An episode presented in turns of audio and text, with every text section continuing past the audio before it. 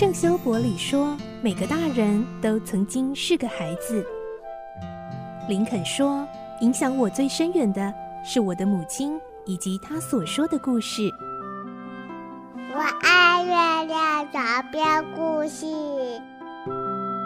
晚安，月亮床边故事。小青姐姐邀请每一位大孩子、小孩子一起听故事，不管多忙，也要和你一起听故事。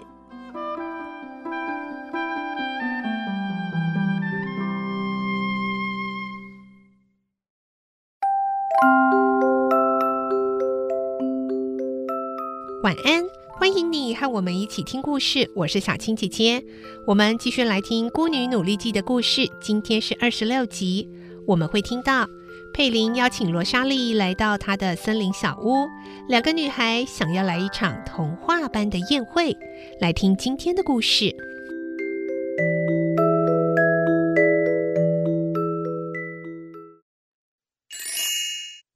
孤女努力记》二十六集。成功的宴会。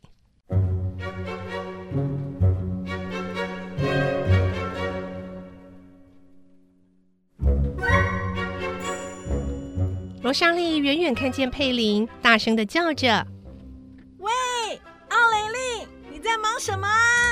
佩林正在火炉边一边搅动着锅里的汤，一看见他来，很开心的说：“罗莎莉，怎么到现在才来？”我等你等好久哦，我不就来了吗？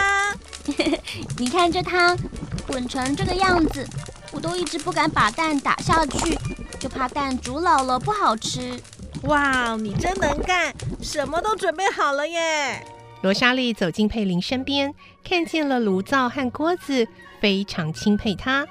那个炉灶是用几块石头拼成的，所谓的锅子只不过是一个较大的空罐子罢了。罗莎莉非常羡慕地说：“当我走过那座独木桥时，虽然有点害怕，不过这里的景色简直美极了。加上有我姑姑每天在我耳边唠叨个不停，真是烦死人了。所以我很想在这个地方住下来呢。”这时，佩林打开房门，微笑着说：“ 请贵客到里面坐吧。”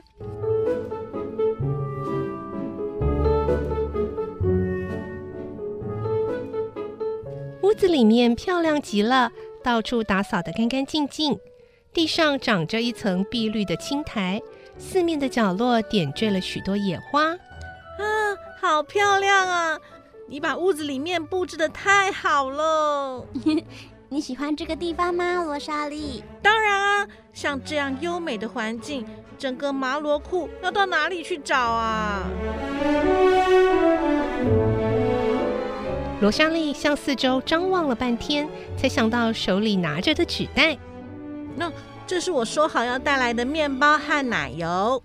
谢谢你，请摆在桌上吧。佩林也故意装腔作势，好像小时候和同伴们玩扮家家酒那样的神气。其实他的餐桌也像摆扮家家酒一般。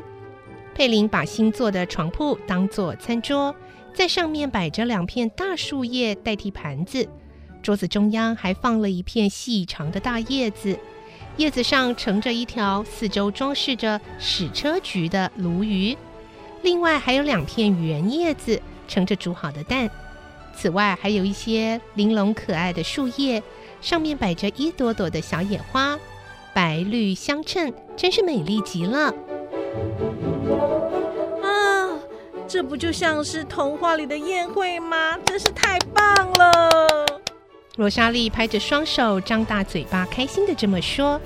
佩林看到客人高兴的神色，觉得自己的苦心没有白费。他连忙端出了两碗还冒着热气的汤，摆在餐桌上。不用说，那汤碗也是用大的空罐子做成的。佩林很有礼貌地说：“请入席吧。”罗莎莉面带笑容，点了点头。两个人面对面坐下来，开始用餐。不论是菜肴、热汤和鲈鱼，罗莎莉觉得每一道菜都很好吃呢。罗莎莉赞不绝口：“嗯嗯，好好吃哦，嗯嗯，这个这个实在太好吃了，哇！想不到你这么会做菜耶，太棒了！屋子里的野花散发出来的芳香，加上窗外小鸟的婉转歌声，更增添了两个人的食欲。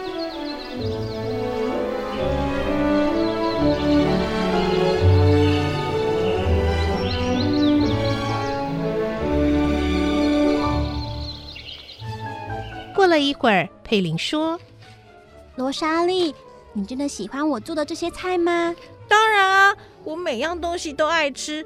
可是我今天差点就不能来了。”“啊？为什么？难道又是你姑姑要把你留下来做事吗？”“不，不是的，是因为潘迪克先生病了，想派我到比基尼去一趟。不过后来啊，还好改派别人去了。”“哈？”潘迪克先生病了，佩林非常的吃惊，接着问：“是什么病啊？病得很严重吗？”“哦，他得了伤寒，昨天发高烧，神志不清。”哎，佩林皱着眉头，心想：那么和善的潘迪克先生，竟然得了那么严重的病，真可怜。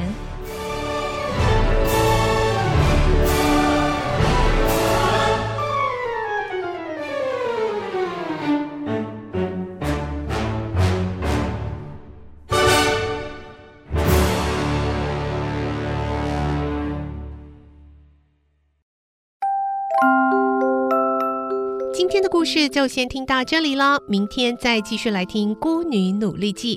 我是小青姐姐，祝你有个好梦，晚安，拜拜。小朋友要睡觉了，晚安。